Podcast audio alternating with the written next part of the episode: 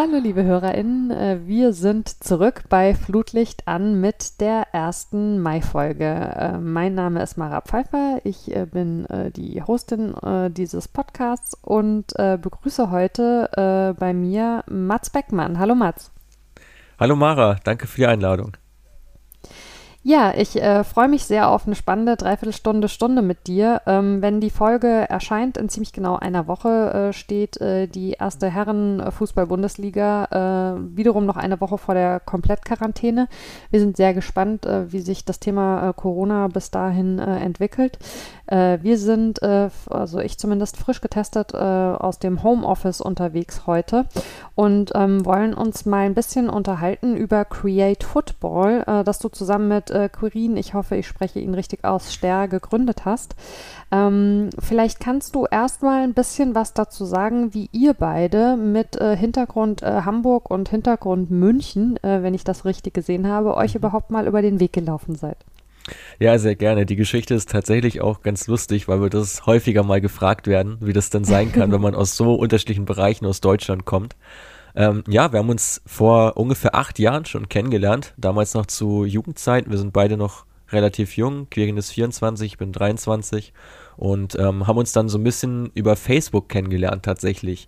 Äh, und zwar gab es da eine Fanpage, die ich gegründet habe, wo es auch um Fußball, Transfers und auch Gerüchte ging. Und da waren wir immer auf der Suche nach neuen Redakteuren. Und äh, Quirin hat da regelmäßig kommentiert und seine Meinung dargelassen zu ausgewählten Themen. Und da hat man schon immer gemerkt, okay, der Junge, der hat ein bisschen was drauf, der weiß recht viel, äh, vielleicht sollten wir ihn dazu nehmen. So, und da habe ich ihn einfach mal angeschrieben und gesagt, ja, du, wir suchen noch nach Redakteuren, hast du nicht Lust bei uns zu schreiben? Und du hast doch bestimmt auch viel Ahnung vom osteuropäischen Fußball. Und er so zu mir, wieso das denn? Wie kommst du denn darauf? Da habe ich eigentlich keine Ahnung von. Und ich so, ja, wegen deines Namens. Also Quirin, das ist für mich was, was Osteuropäisches. Du hast bestimmt Ahnung von Russland, Ukraine oder der Fußball dort, weil da habe ich tatsächlich recht wenig Ahnung von.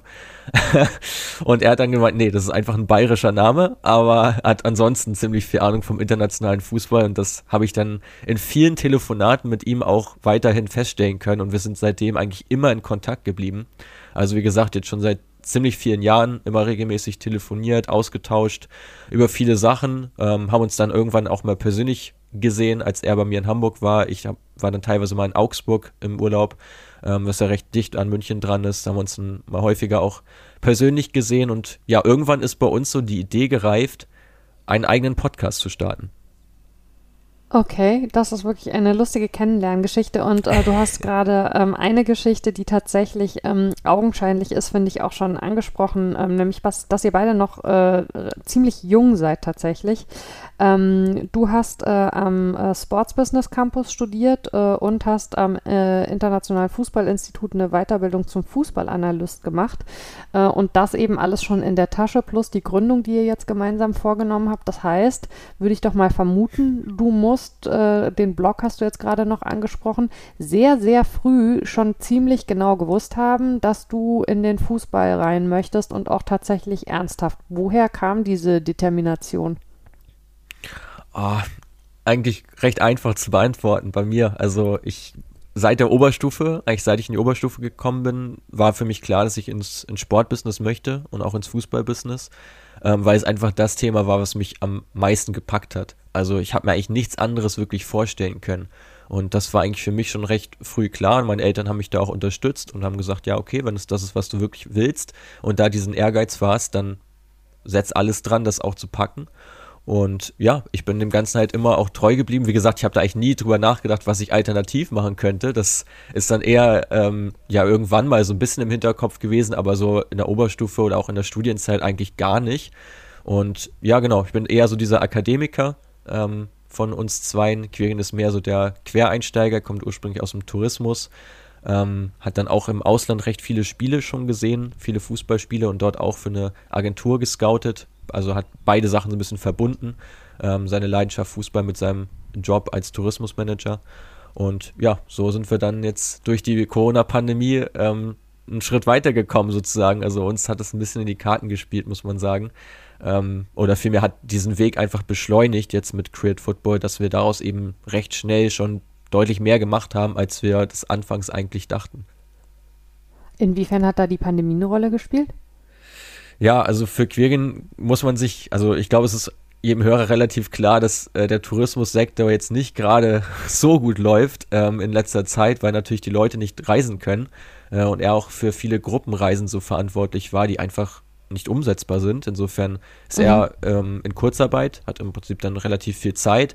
Ich sollte eigentlich bei einem Startup anfangen, wo aber auch das Budget komplett gestrichen wurde äh, zu Beginn der Pandemie, weil sich die Investoren da zurückgezogen haben. Und eigentlich war die Idee, Create Football immer so ein bisschen nebenbei aufzubauen und dann in ein paar Jahren vielleicht mehr draus zu machen. Und ja, durch, die beid, durch diese beiden Komponenten, also ich dann relativ viel Zeit, weil das geplatzt ist, er relativ viel Zeit, äh, haben wir dann beschlossen, die Zeit eben zu nutzen äh, und jetzt schon recht viel aufzubauen äh, und in verschiedene Richtungen mal das Ganze weiter zu spinnen. Ähm, ja, bis dann im November letztlich die Gründung dabei rausgekommen ist. Aber ja, vielleicht gehen wir noch mal kurz auf unseren Start ein. Ich würde tatsächlich sogar, ähm, bevor wir ähm, uns äh, ganz ausführlich mit, äh, mit eurem Create Football auseinandersetzen, noch einen Schritt zurückgehen mhm. ähm, und dich mal fragen wollen ähm, nach dem Studium, weil ja. Ähm, ich glaube, dieses, äh, diese sehr, ähm, äh, ja, ich sag mal, äh, verbindenden Studiengänge zwischen äh, Theorie und Praxis und so habe ich das, was du gemacht hast, verstanden. Das ist ja sehr stark in den praktischen Bereich verzahnt äh, mit auch Fürth, Düsseldorf und Wolfsburg mhm. ähm, als Partner-Campusse. Ähm, vielleicht kannst du mal ein bisschen was dazu sagen, was tatsächlich Inhalte von, von diesem Studium waren und was dich daran auch gereizt hat, weil ähm, es ist ja äh, tatsächlich ein, ein, Studium mit einer also doch äh, recht ordentlichen Studiengebühr und da muss man sich ja schon äh, sicher sein, dass es einem das bringt, was man sich davon erhofft, würde ich mal vermuten.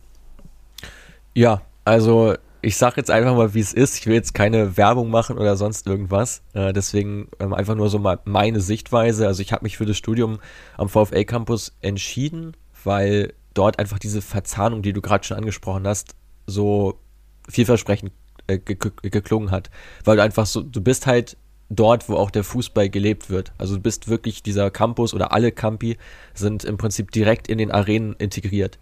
Also sowohl in Wolfsburg als auch in Fürth als auch in Düsseldorf. Und das ist schon so, was, was ziemlich cool ist schon. Kann man nicht anders sagen, weil du halt einfach, du spürst schon diese Stadionluft, du kannst auch mal in der Pause oder gerade wenn du eine Gruppenarbeit machst, dann gehst du mal in eine, eine VIP-Loge rein und setzt dich auch mal ins Stadion rein, arbeitest da die Sachen.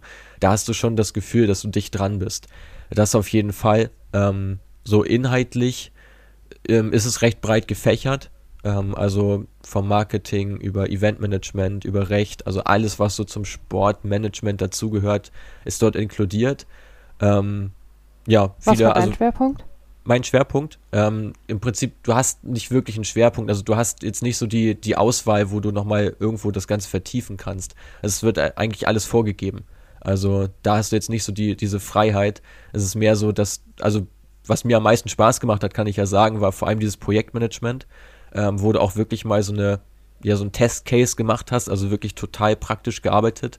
Aber das Beste an dem Studium für mich, also insgesamt gesehen, war eigentlich das Projekt, was du permanent dazu betreust. Also du hast diese theoretischen Inhalte an der Uni und wendest die dann immer auf dein Projekt an. Und mein Projekt war dann bei den Hamburg Towers. Das ist eine Basketballmannschaft aus Hamburg, die mhm. auch erst 2013 gegründet worden sind. Also ganz junges Projekt, ganz enges, äh, kleines Team äh, dass ich da begleiten durfte und wo ich auch alle meine Module dann immer drauf anwenden konnte.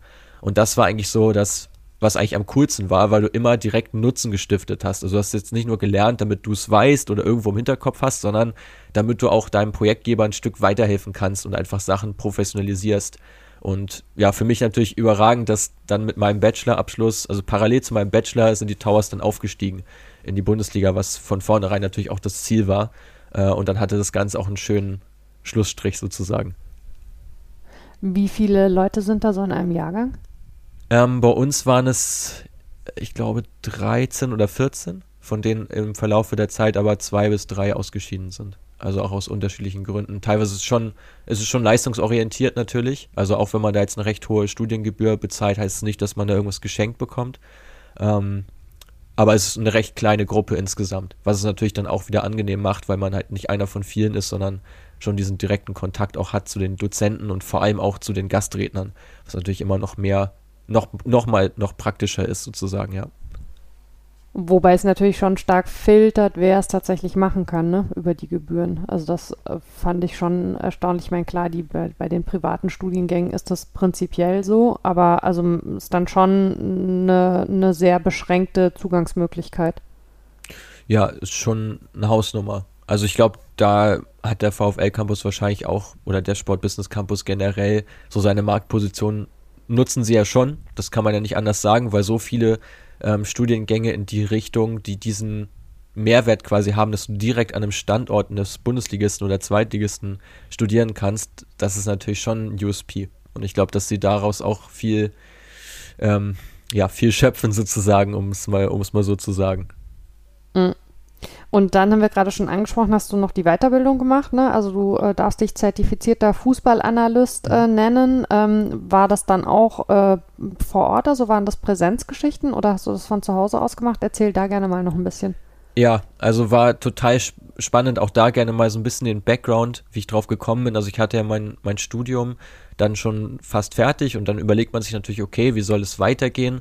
Ähm, weil das Studium ist ja schon so angelegt, dass du, ich habe es ja gerade beschrieben, du bist breit gefächert, du hast recht viele Insights in verschiedene Bereiche und musst dir dann hier überlegen, gut, du willst jetzt ins Sportbusiness, du willst ins Fußballbusiness, in welchem Bereich siehst du dich am meisten? Also worauf willst du dich spezialisieren? Und für mich war das eigentlich seit äh, einem Vortrag von Christian Flütmann klar, ähm, der bei einem Kongress gesprochen hat über seine Tätigkeit als Spielanalyst bei Norwich City. Mhm. Und der hat das einmal präsentiert, wie sie so einen Gegner auseinandernehmen, was da alles an Infos bei rumkommt, wie sie sich darauf vorbereiten. Das war für mich echt so ein Effekt, wo ich wusste, ja, das, da willst du unbedingt mehr drüber erfahren. Willst du unbedingt wissen, wie man sowas erstellt, wie man sowas macht, äh, wie man da vorgeht, wie man sowas visualisiert. Das war für mich so das, was mich echt gereizt hat. Und dann habe ich mir die Sachen angeschaut, wo kann man das machen.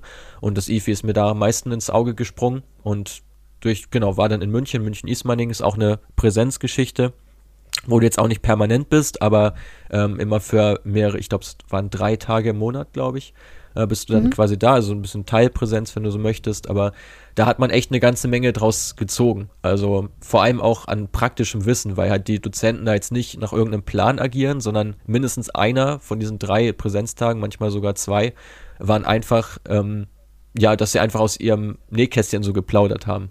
Und das ist halt Wissen, das kriegst du sonst einfach nicht. Und ich, das merkt man jetzt auch umso stärker, wie wichtig sowas einfach ist, dass man Erfahrung halt dazu gewinnt, weil man selbst nicht Profi war ähm, oder dieses Profigeschäft von innen, sage ich mal, kennt und es nur von außen sieht. Dann sind solche Geschichten schon sehr wichtig, um einfach zu wissen, wie das Ganze abläuft, ähm, wie die Prozesse sind, was man da machen kann, wie auch so ein Scout vorgeht beispielsweise, wie ein Spielanalyst vorgeht. Und das ist natürlich super spannend und ja, so habe ich dann meine Weiterbildung gemacht. Damit hätten wir deinen Hintergrund mal ein bisschen geklärt. Dankeschön. Und du hast gerade schon gesagt, ähm, ihr seid tatsächlich äh, von Haus aus äh, sehr unterschiedlich aufgestellt. Kirin äh, kommt eben aus der Tourismusbranche eher, hat aber ähm, als Juniorentrainer ja gearbeitet. Genau. Inwieweit genau. ist das gut bei euch, ähm, dass ihr euch da so ein bisschen vielleicht von den Schwerpunkten oder auch Interessensgebieten ergänzt? Ähm, nicht nur ähm, was so die Zielsetzung angeht, sondern auch was so ähm, die Unterschiedlichkeit im Blick auf den Sport angeht. Ja, schon, schon ziemlich wichtig. Ähm, auch in der Aufgabenteilung vor allem. Also ich habe mit Social Media zum Beispiel fast gar nichts zu tun. Also ich mache zwar gerne diese Podcast-Geschichten äh, oder auch bei Kongressen, aber alles, was jetzt über unseren Instagram-Kanal läuft, alles, was ähm, über teilweise auch über LinkedIn läuft, auch bei den auf dem Blog, ähm, da ist Quirin eigentlich derjenige, der federführend dafür ist. Ähm, und ich hätte, also ich bin halt schon mehr derjenige, der ein bisschen strategischer denkt äh, und Quirin halt derjenige, der eher ähm, dieses im Operativen sich auch sieht. Und das ist, glaube ich, die Kombination, die uns halt am meisten hilft. Ähm, also vor allem zum einen eben diese Blickwinkel, die du schon angesprochen hast, das mit Sicherheit auch, aber ich glaube vor allem so diese Denkweise ist, glaube ich, das Entscheidende. Ganz egal, was man jetzt macht, ähm, muss jetzt auch nichts mit Fußball zu tun haben. Ich glaube, das kann man auf ganz viele verschiedene Bereiche übertragen dass du da einfach versuchen musst, dir unterschiedlich zu sein, aber trotzdem immer noch auf den gleichen Nenner kommst. Und das ist bei uns halt schon häufig gegeben, dass wir auch über Sachen mal kontrovers diskutieren, aber dann schon immer eine Lösung finden, wo beide auch mit einverstanden sind. Und ja, das macht, glaube ich, auch das Fußballgeschäft oder vielmehr die Bewertung des Fußballgeschäfts immer so ein bisschen aus, weil es halt nicht so ist, dass man eine These in den Raum wirft und dann stimmen beide zu, weil dann würden wir auch äh, täglich nur drei Minuten telefonieren äh, und wir hätten alles geklärt und das wäre ja langweilig. Insofern ähm, gibt es da immer recht viel zu besprechen. Ja. Spannend. Und ähm, dann äh, sind wir jetzt auch an dem Punkt angekommen, äh, den wir vorhin schon äh, berührt haben, ähm, nämlich eurer Gründungsgeschichte. Ähm, du hast schon gesagt, angefangen habt ihr im Prinzip äh, mit dem Podcast. Ja. Wie war denn äh, die Idee? Also äh, wann, wann war der Zeitpunkt, wo ihr gesagt habt, wir haben Bock, einen Podcast zu machen? Und wie schnell hat sich dann entwickelt zu sagen, wir wollen mehr als das, wir wollen eben tiefer einsteigen und auch ein Angebot schaffen und schon ja auch in eine Richtung gehen, wo, würde ich jetzt von außen draufschauend äh, vermuten, äh, auch der, der Plan ist zu sagen, äh, dass das soll der, der Hauptjob werden mit der Zeit? Also Startpunkt war eigentlich so im Spätsommer 2019. Also ich hatte mein Studium abgeschlossen. Für mich war klar, die Weiterbildung in München äh, soll das soll mein nächster Step sein. Und dadurch war ich natürlich auch häufiger bei Quirin. So alleine auf, aufgrund der ähm, geografischen Lage so. Und dann haben wir uns da auch ausgetauscht und gesagt, ja, eigentlich können ja meinen Podcast da müssten wir eigentlich mal machen. Es gibt ja nicht so wirklich was, was den internationalen Fußball so derart abdeckt, wie wir uns das auch erhoffen oder wünschen würden. Und es hat sich dann noch ein bisschen hingezogen, bis wir dann im Januar gesagt haben, so jetzt, jetzt machen wir was. Und jetzt ähm, äh, planen wir das Ganze, waren dann auch bei, bei Quirin vor Ort, haben es beide nochmal durchgesprochen. Und ja, sind dann damit gestartet. Ähm, um einfach diesen internationalen Fußball stärker in Fokus zu rücken. Also nicht nur jetzt über Barca, Real oder meinetwegen auch noch Man City zu sprechen, sondern vor allem über diese etwas kleineren Teams. Also so Teams wie aus Italien, Sassuolo, äh, aus Spanien, Levante, aus Frankreich, OSC Lille, die jetzt auch eine ganz gute Rolle spielen, aber die vor zwei mhm. Jahren, glaube ich, auch keiner so wirklich auf dem Schirm hatte. Das sind so die Teams, die wir einfach vorstellen wollen und wo wir einfach mal ein paar Insights liefern wollen, weil wir es halt eigentlich permanent verfolgen. Also wir schauen wahnsinnig viel Fußball, gerade im internationalen Bereich und wollen dann eben unsere Eindrücke auch so ein bisschen äh, der Zuhörerschaft schildern. Und damit sind wir einfach begonnen im Januar 2020 dann, wo wir den Podcast gegründet haben und haben so im Verlaufe des ersten halben Jahres gemerkt, so das ist schon ganz cool, das macht auch Spaß, aber wir wollen eigentlich das Ganze noch objektiver gestalten, weil man sieht natürlich bei, bei weitem nicht alle Spiele. Also wenn man jetzt über Betis Sevilla spricht und man hat zwei, zwei, drei Spiele gesehen, kann man mit Sicherheit was über die sagen, ohne jede Frage. Aber der Eindruck kann halt auch massiv täuschen, weil einige Spieler da vielleicht besonders gut waren, die ansonsten aber nur Grütze gespielt haben. Und wir haben uns dann überlegt. Das heißt aber ganz kurz ja, eingehakt. Gerne.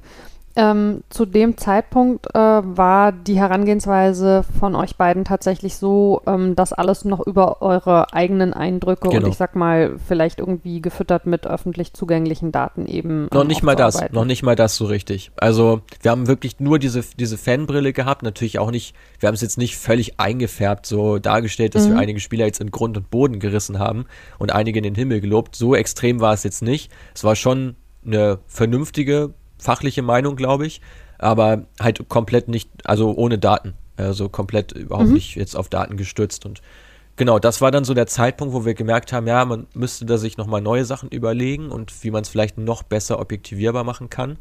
Und haben dann auch im, im Sommer so unsere kleine Deutschland-Tour gemacht, wo wir dann ähm, mehrere, mehrere Podcasts innerhalb von, ich glaube, drei Tagen aufgenommen haben wo es auch viel um dieses Thema Daten ging. Also haben wir unter anderem mit Stefan Reinhardt gesprochen, der dürfte jetzt auch vielen ein Begriff sein, durch seine mhm. Profikarriere, der mit, mit Impact da auch so einen, diesen Packing-Wert quasi erfunden hat. Äh, mit dem haben wir einen Podcast gemacht und auch noch mit äh, zwei, drei anderen. Und da haben wir dann gemerkt, ja, Mensch, eigentlich, da müssen wir noch viel stärker reingehen. Also zu dem Zeitpunkt hatten wir da schon Grundkenntnisse, was so Free Tools anbelangt, aber jetzt auch noch nichts Handfestes, sage ich mal. Und dann haben wir uns eben darum bemüht, eben nicht nur diese frei zugänglichen Tools zu nutzen, wie jetzt WhoScored beispielsweise, sondern auch, ja, im Prinzip Profi-Software uns, uns ranzuholen. Und dann gab es halt die Möglichkeit, bei Matchmetrics einen Free-Try zu bekommen, der eigentlich für Vereine gedacht war in der Corona-Pandemie. Also die haben es mhm. natürlich auch clever gemacht und wussten, jetzt liegt der Fußball so ein bisschen brach. Live-Scouting ist nicht. Das heißt, viele Vereine ja. werden jetzt recht offen dafür. Und äh, da haben wir uns einfach drum beworben. Einfach mal ins Blaue rein, haben dann eine Mail geschrieben, ob wir das nicht einfach mal zwei Wochen ausprobieren dürfen. So, und die haben sich dann gefragt, ja Mensch, Create Football, was machen die denn eigentlich? Das ist sehr interessant. Wollten sich mit uns austauschen, fanden es total super und dann haben wir da zumindest auf ein paar Ligen mal Zugriff bekommen und haben mal gesehen, wie sowas überhaupt aussieht. Äh, und fanden es auch direkt ziemlich cool und haben uns dann mit der Zeit eben weiterentwickelt. Ähm, genau, über das Inhaltliche spreche ich jetzt mal nichts, darf ich auch nicht, aber wir sind dann irgendwann zu, in, zu Instat gelangt, äh, haben mit, mit Instat zusammengearbeitet. Ähm, Instat und Wisecout sind ja so die beiden Marktführer äh, in dem Bereich mhm. Datendienstleister oder auch Videoplattformen, Scouting-Plattformen im Profifußball.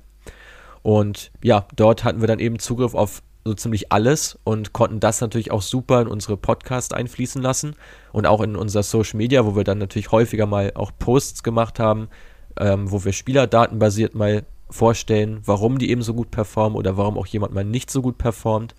Und das war für uns dann so der Startschuss zu mehr, weil wir natürlich auch aus unserer Community immer gemerkt haben, die Leute interessiert das. Also die wollen mehr davon hören. Und ähm, du hast jetzt angesprochen, also Y-Scout und Instat sind die beiden, äh, mit denen ihr ähm, aktuell genau. zusammenarbeitet. Ähm, jetzt äh, würde ich mal äh, vermuten, äh, korrigiere mich, wenn es falsch ist, äh, ihr seid ja wahrscheinlich äh, aktuell in Sachen Finanzkraft, also keinesfalls vergleichbar mit Kunden, Kundinnen, die da wahrscheinlich sonst ähm, so anklopfen. Ähm, wie habt ihr das äh, geschafft? Also zu sagen, ähm, äh, wir interessieren die so sehr für unser Projekt, dass wir da eine Möglichkeit finden, äh, einen Deal zu bekommen, den wir stemmen können? Ähm, ja, also viel lief da tatsächlich über diese Vision, die wir auch verfolgen. Also wir haben ja irgendwann, also als uns klar war, okay, das interessiert viele Leute, hat es uns natürlich zum einen gefreut, aber zum anderen haben wir uns ja nicht ohne Grund auch Create Football genannt, weil wir zu einem gewissen Zeitpunkt auch selber gestalten wollen. Und natürlich geht das nicht von heute auf morgen. Du kannst ja nicht anfangen mit dem Projekt und sagen, jetzt weißt du alles besser. Das funktioniert natürlich nicht. Deswegen, das Ganze war auch eher langfristig ausgelegt. Jetzt ist es halt deutlich schneller, schneller schon zu dem Punkt gekommen, wo wir gesagt haben, jetzt wollen wir auch selber einen Einfluss haben und selber Sachen besser machen, als sie im Scouting teilweise von Vereinen angegangen werden. Und ähm, das war dann für uns so der Zeitpunkt, wo wir gesagt haben, okay, wir entwickeln jetzt Konzepte, wie wir es auch schaffen können, wie wir auch mit unserem Know-how, was wir uns jetzt ja im Prinzip über über das Jahr über angesammelt haben, wo wir dann gewusst haben, okay, wie hängen Sachen miteinander zusammen, wie ist das zu deuten. Das ist halt ganz viel Learning by Doing gewesen. Also wir haben jetzt beide jetzt nicht im Buch uns geholt, das durchgelesen und dann waren wir erleuchtet. Nee, ganz im Gegenteil. Also wir haben uns halt alles selber erarbeitet. Und ich glaube, das ist das, was auch die Datendienstleister an uns so schätzen, weil man ganz klar sagen muss, und das ist vielleicht für viele Hörer auch jetzt bestimmt interessant zu hören, dass viele Vereine diesen Datenaspekt in diesen Tools gar nicht nutzen. Also viele nutzen vor allem die Videofunktion und schauen sich dann von jedem Spieler Videos an, verschiedene Szenen an, manchmal auch die besten Szenen, die schlechtesten Szenen, auch das geht alles in diesem Tool, aber die Daten spielen eigentlich eine, wenn überhaupt, untergeordnete Rolle. Und wir reden hier jetzt nicht von den. Da muss ich auch mal ganz ja, kurz bitte. einhaken. Das wäre nämlich tatsächlich auch eine meiner ähm, weiteren Fragen gewesen, ähm, weil die, die Vereine können ja, also die erheben ja sowieso ähm, selbst auch äh, mittlerweile massiv Daten und ähm, ihr erhebt ja eben, wie wir schon festgestellt haben, die Daten nicht, sondern ihr interpretiert sie äh, genau. und stellt sie dann genau. im Zweifelsfall eben äh, KundInnen äh, zur Verfügung äh, mit eurer Interpretation. Ähm, aber gibt es bei den Vereinen da tatsächlich äh, so viel Nachholbedarf? Weil es gibt ja durchaus Vereine, die mit Daten selbst auch schon intensiv arbeiten. Ist eure Erfahrung, dass da bei so vielen Vereinen noch Lücken klaffen, in die man tatsächlich auch reinstoßen könnte? Ja, schon. Also, wie gesagt, wir reden jetzt nicht von den innovativen Clubs, sagen wir es mal so, wie RB Leipzig oder auch die TSG Hoffenheim, ähm, die dort natürlich schon viel machen und auch weiter sind als wir. Das muss man einfach mal ganz klar so sagen, weil die seit Jahren äh, schon auf dem Trichter drauf sind, auf dem Zug aufgesprungen sind. Ähm, aber bei ganz vielen anderen Vereinen, selbst aus der Bundesliga, vor allem aber auch aus der zweiten, aus der dritten Liga, wissen wir einfach, dass da mit Daten, ja, wenn überhaupt, dann nochmal gegengeprüft wird, ob ein Spieler auch wirklich das jetzt bringt, was sich der Scout mit seinem Auge von ihm erhofft, sozusagen. Und es wird auch selten wirklich proaktiv nach Daten gescoutet. Also sieht man im Ausland ähm, beim FC Brentford und beim FC Micheland, Ähm, die beiden Moneyboy-Clubs, wenn man so, wie man so schön sagt, haben auch mal eine Podcast-Folge drüber gemacht, die gelten auch so ein bisschen als Vorbild für uns, weil sie eben wirklich proaktiv nach, nach Daten scouten. Also da geht es wirklich in erster Linie erstmal darum, welche Spieler sind überhaupt relevant, wer kommt für, wer kommt für uns in Frage. Und diese Spieler werden dann eben genauer durchleuchtet und durchexerziert bis zum geht nicht mehr. Also wir sagen jetzt auch nicht, du, du sollst noch nach Daten scouten und nach Daten sofort auch einen Spieler holen. Das natürlich nicht. Du musst den Spieler dir schon noch selber anschauen. Aber aus unserer Sicht ist es halt wirklich sinnvoller, wenn man erst nach Daten überhaupt mal scoutet, welche Spieler passen überhaupt zu meinem Profil, ähm, um dort wirklich schon mal ja viele auch auszuschließen, also vor allem viele auch zu eliminieren, die gar nicht aus, aus Profil passen, die brauche ich mir dann gar nicht erst anschauen und spare als Scout ja auch ein Stück weit Zeit, arbeite viel effektiver dadurch. Und das ist der Ansatz, den wir reinbringen wollen und wo wir auch echt die Möglichkeit sehen, das zu schaffen. Ähm, auf jeden Fall, weil es wird sich noch vieles weiterentwickeln. Und gerade jetzt in der Pandemie ist es eben so, dass die Vereine darauf angewiesen sind, zumindest mal nach Video zu scouten und nicht mehr nur quer durch die Republik oder quer durch Europa zu fahren.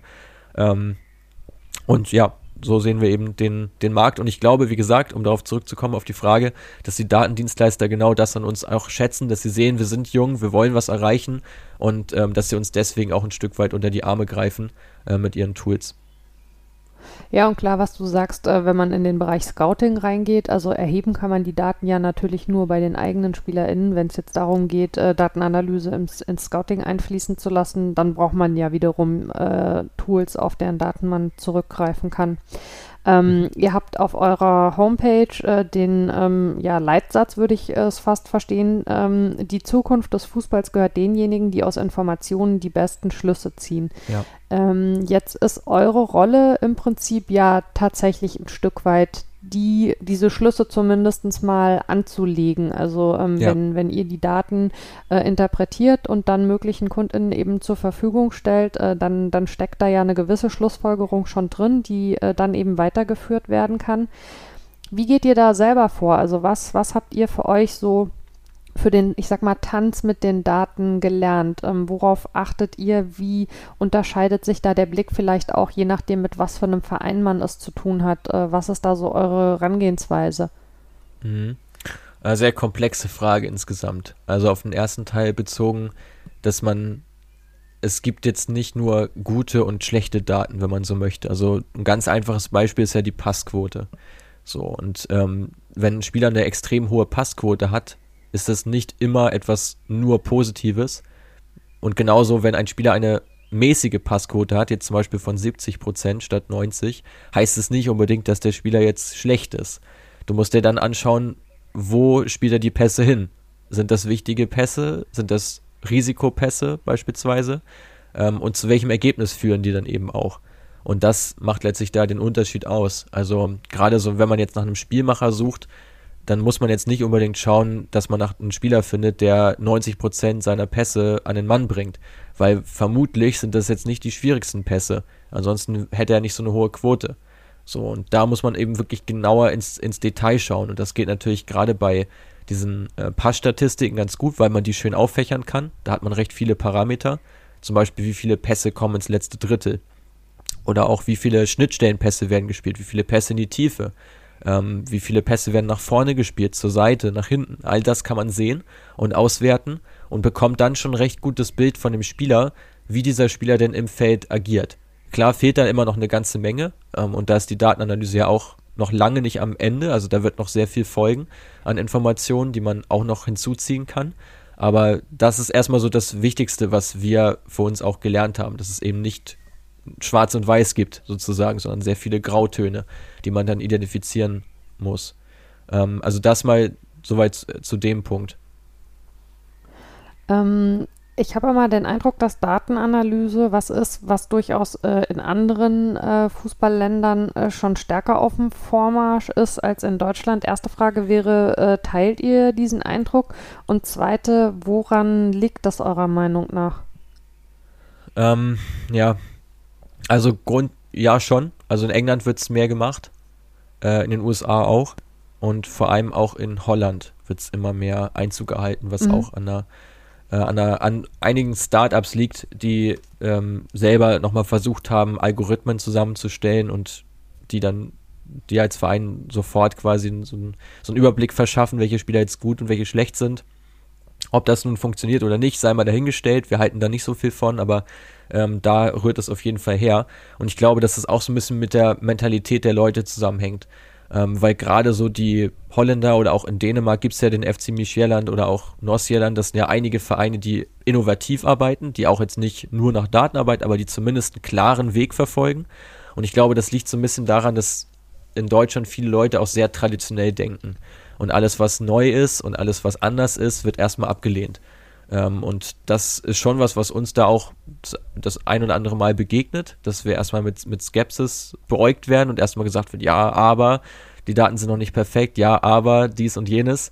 Ähm, und man dann immer sagen muss, ja gut, ähm, stimmt zu einem gewissen Teil, das ist auch nicht alles perfekt, so wie es ist.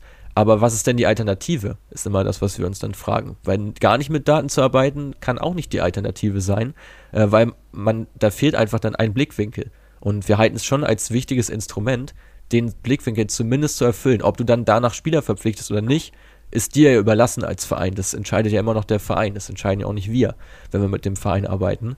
Aber dass man den Blickwinkel zumindest dafür schärft und weiß, okay, nach Daten sind die und die Spieler massiv interessant, dann schaue ich mir die vielleicht mal genauer an.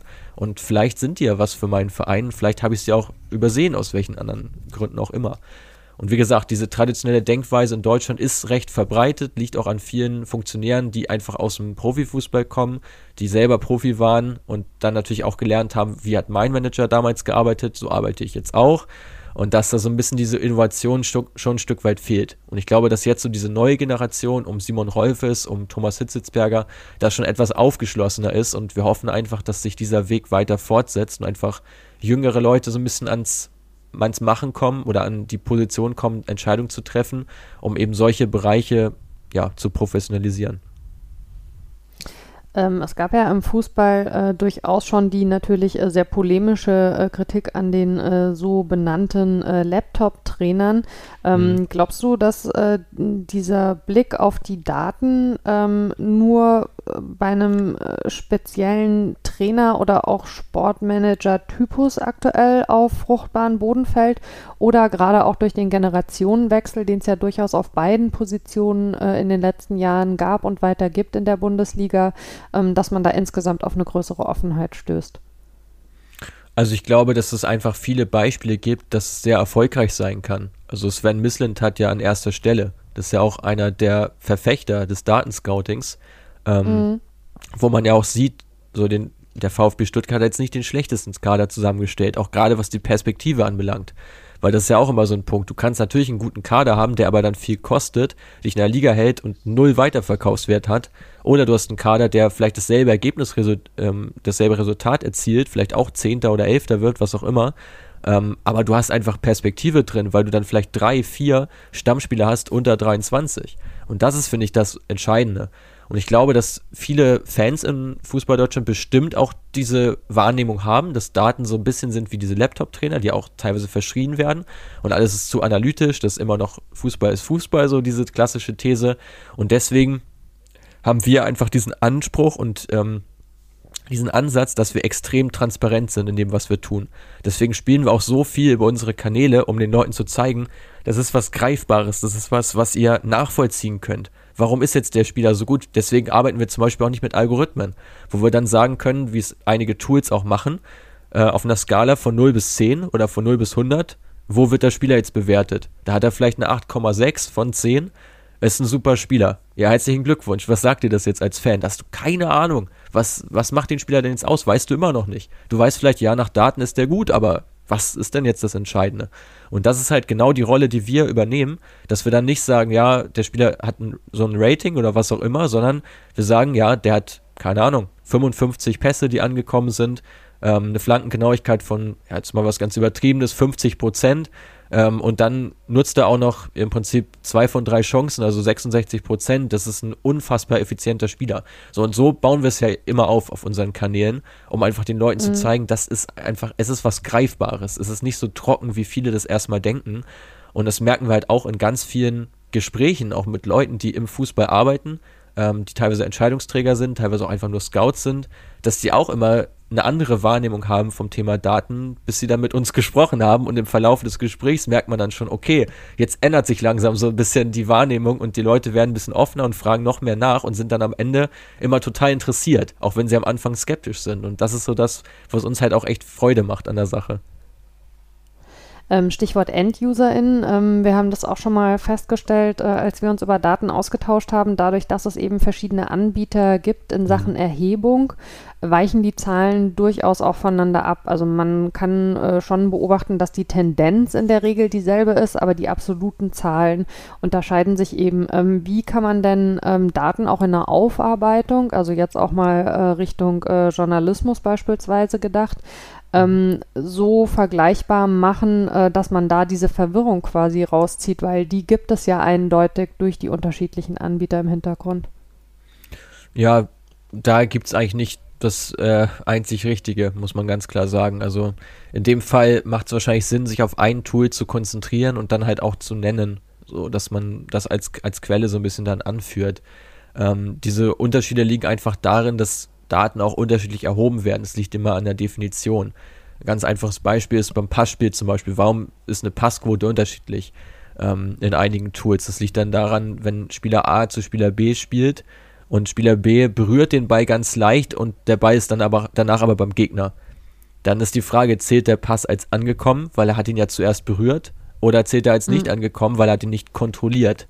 Und das ist dann eine ganz, ja, ganz entscheidende Komponente, die dann dazu führt, dass du teilweise ja 4, 5 Prozent Abweichung hast bei solchen Geschichten.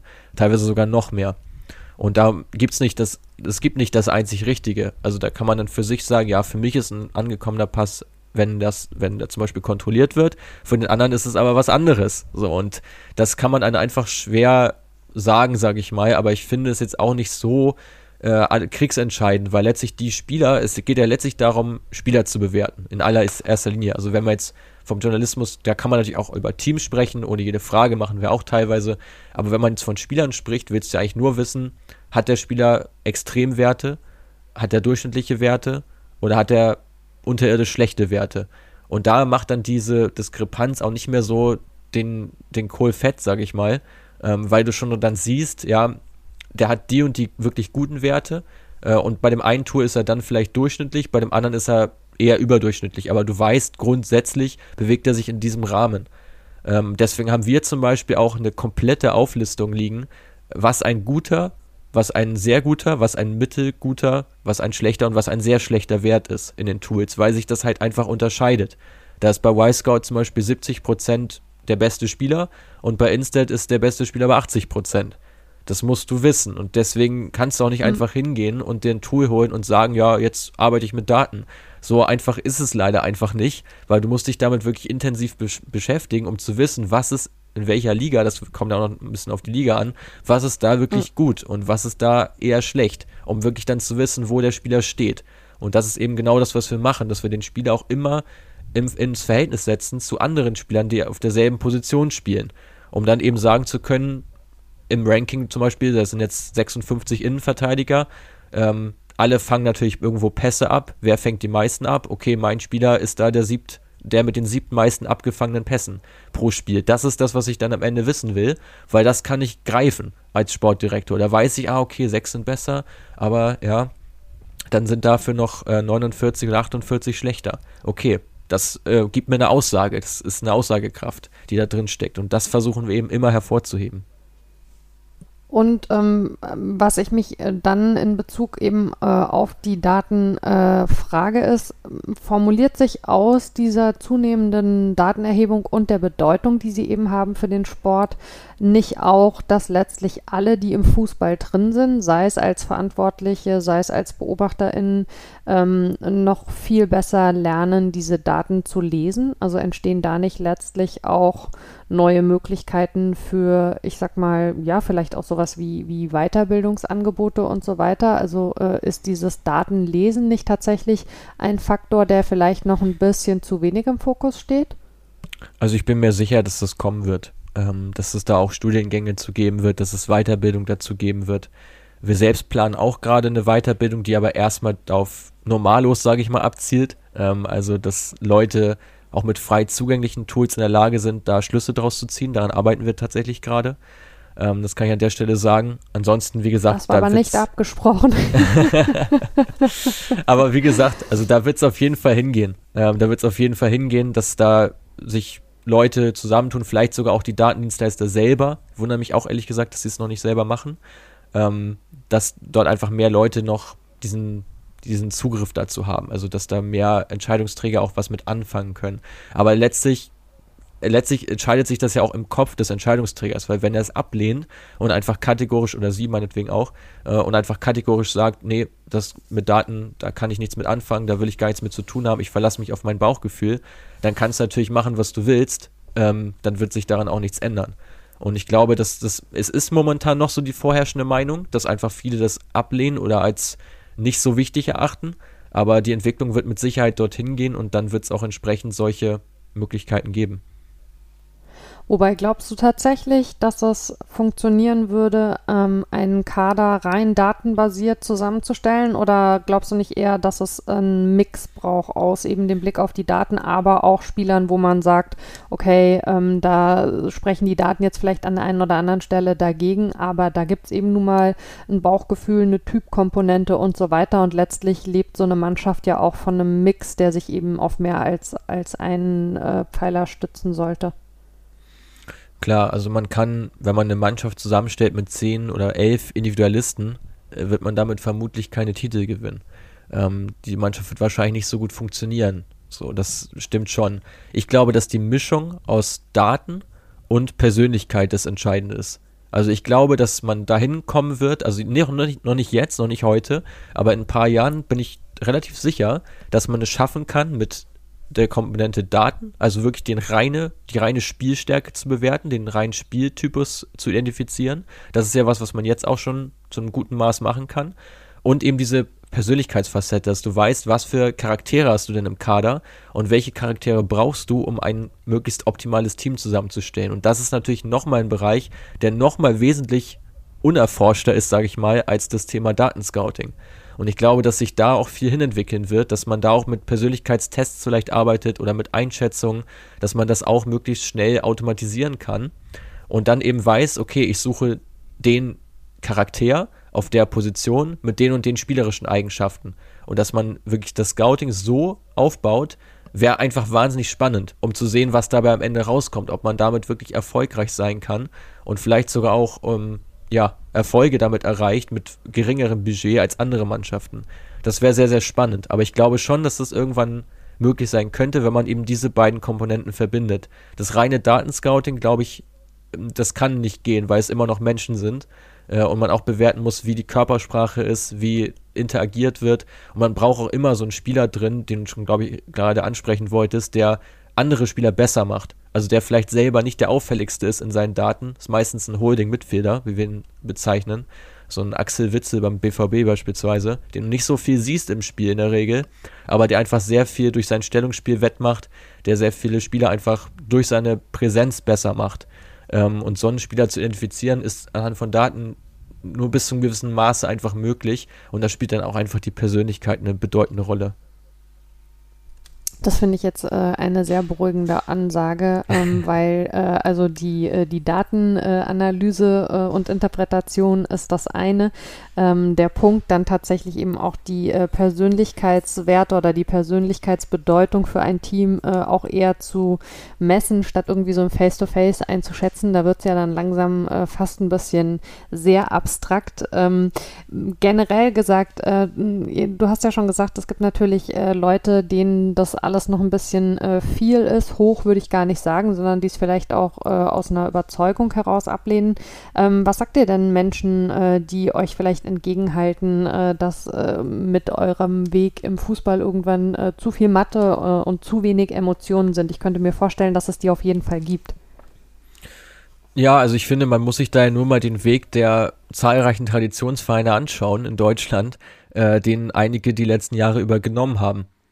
Und dann weiß man, dass das reine Bauchgefühl und dieses nach Gutdünken handeln letztlich zu keinem nachhaltigen Erfolg führt. Und damit dürfte einfach kein Fan zufrieden sein. Also dann kannst du natürlich sagen, ja, du hast viel Emotion, aber wenn es darum geht, wie jetzt beim FC Kaiserslautern, ob du in der dritten Liga bleibst oder runtergehst in die Regionalliga, ja, ich glaube nicht, dass es so viel Spaß macht. Also da hast du lieber ein Team, das gut funktioniert. Und letztlich muss man auch mal ganz klar sagen, wie das dann zustande kommt, ist ja den meisten eigentlich, um es mal hart zu sagen, relativ egal.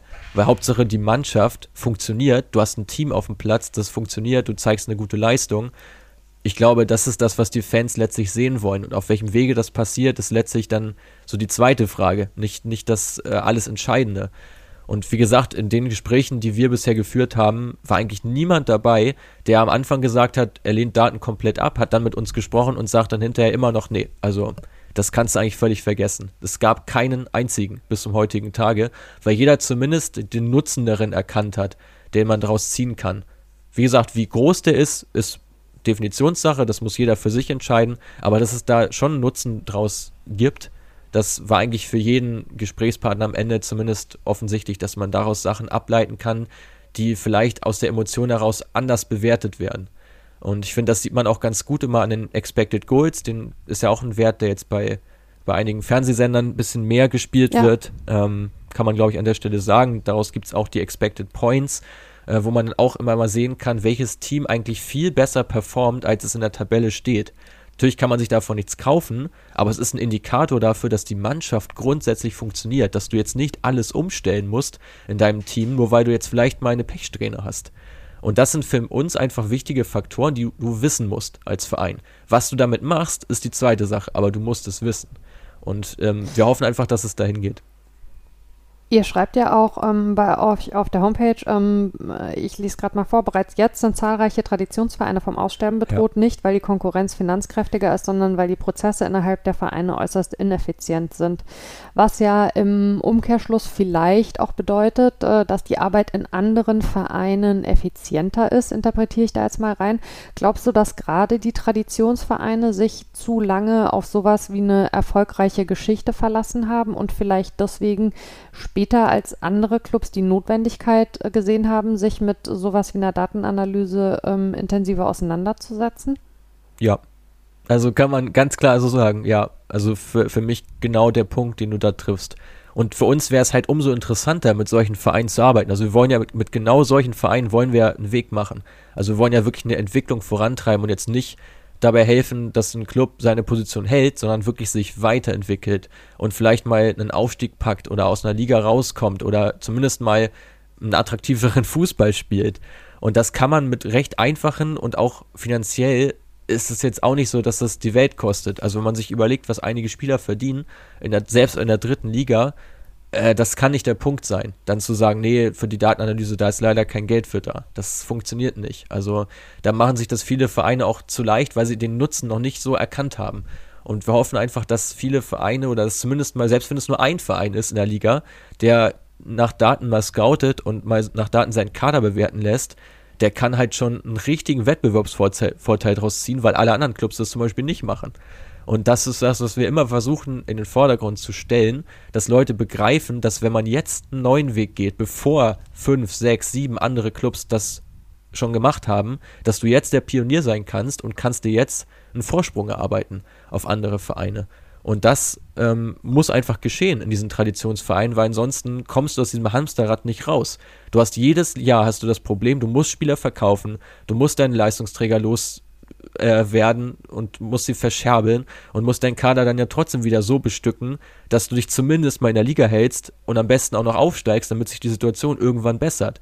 Aber das ist ja nur eine Frage der Zeit, bis du dich noch, du wirtschaftest dich ja jedes Jahr weiter runter als Verein. Es ist ja leider, es ist ja leider so. Wenn du keine fremde Hilfe bekommst, ist es so. Das heißt, du musst ja einen neuen Weg finden im Scouting. Wie bekommst du günstige Spieler, die sehr wenig bis gar nichts kosten, aber vielleicht sogar besser sind als die, die du dann für eine halbe Million abgibst.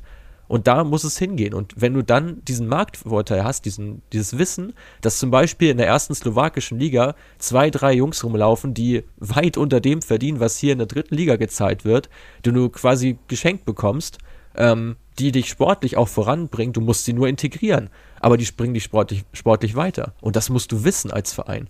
Und dann kannst du natürlich einen Scout da quer durchs Land schicken. Das kostet dich am Ende des Tages aber mehr, als wenn du mit, mit Daten erstmal evaluierst, welche Spieler überhaupt dafür in Frage kommen und gehst dann zu diesen konkreten Spielen hin oder schaust du diese Spiele dann auf Video an. Macht aus unserer Sicht halt viel mehr Sinn aus diesem äh, sehr leidenschaftlichen Plädoyer äh, konnte ja. man jetzt, glaube ich, wenn man äh, um deine Vereinszugehörigkeit weiß, deine Vereinsliebe auch so ein bisschen äh, die Not heraushören, äh, dass es den einen oder anderen Verein gibt, der diesen, äh, diese Downward Spiral gegangen ist in den ja. letzten Jahren und warum sie sich quasi von außen nicht helfen lassen. Das lassen wir jetzt mal unerwähnt. Ähm, Frage, Habt ihr auch Daten, um den VAR zu verbessern? Kommt man ja nicht. Nein, kleiner Scherz natürlich. Ähm, das äh, wäre vielleicht noch wünschenswert äh, in der äh, aktuellen äh, Situation oder in der aktuellen Saisonphase. Ähm, ansonsten äh, kann ich nur sagen, Mats, äh, vielen, vielen Dank für die spannenden Einblicke äh, in eure Arbeit mit den Daten. Hat mich sehr gefreut, ähm, dass wir das heute mal zusammen machen konnten. Und ich bin sehr gespannt, wohin euer Weg euch noch führt. Und vielleicht äh, schauen wir ja in ein paar Jahren zusammen darauf zurück, äh, wie die Datenanalyse oder die, in, die engere Beschäftigung damit äh, den Fußball in den, was haben wir jetzt, frühen 2020er Jahren völlig revolutioniert hat. Ich bin sehr gespannt. Danke dir.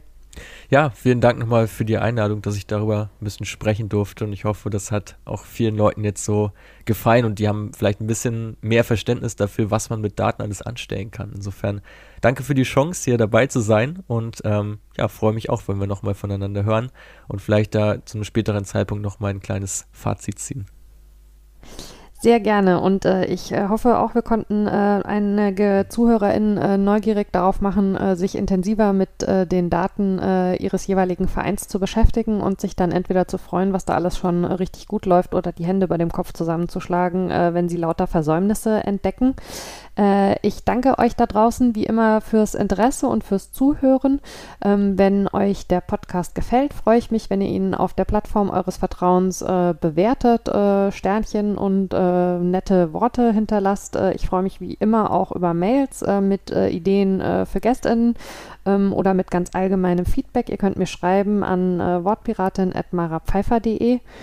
Und ansonsten gilt wie immer in diesen wilden Zeiten, passt gut auf euch und aufeinander auf. Wir hören uns in zwei Wochen wieder. Ciao!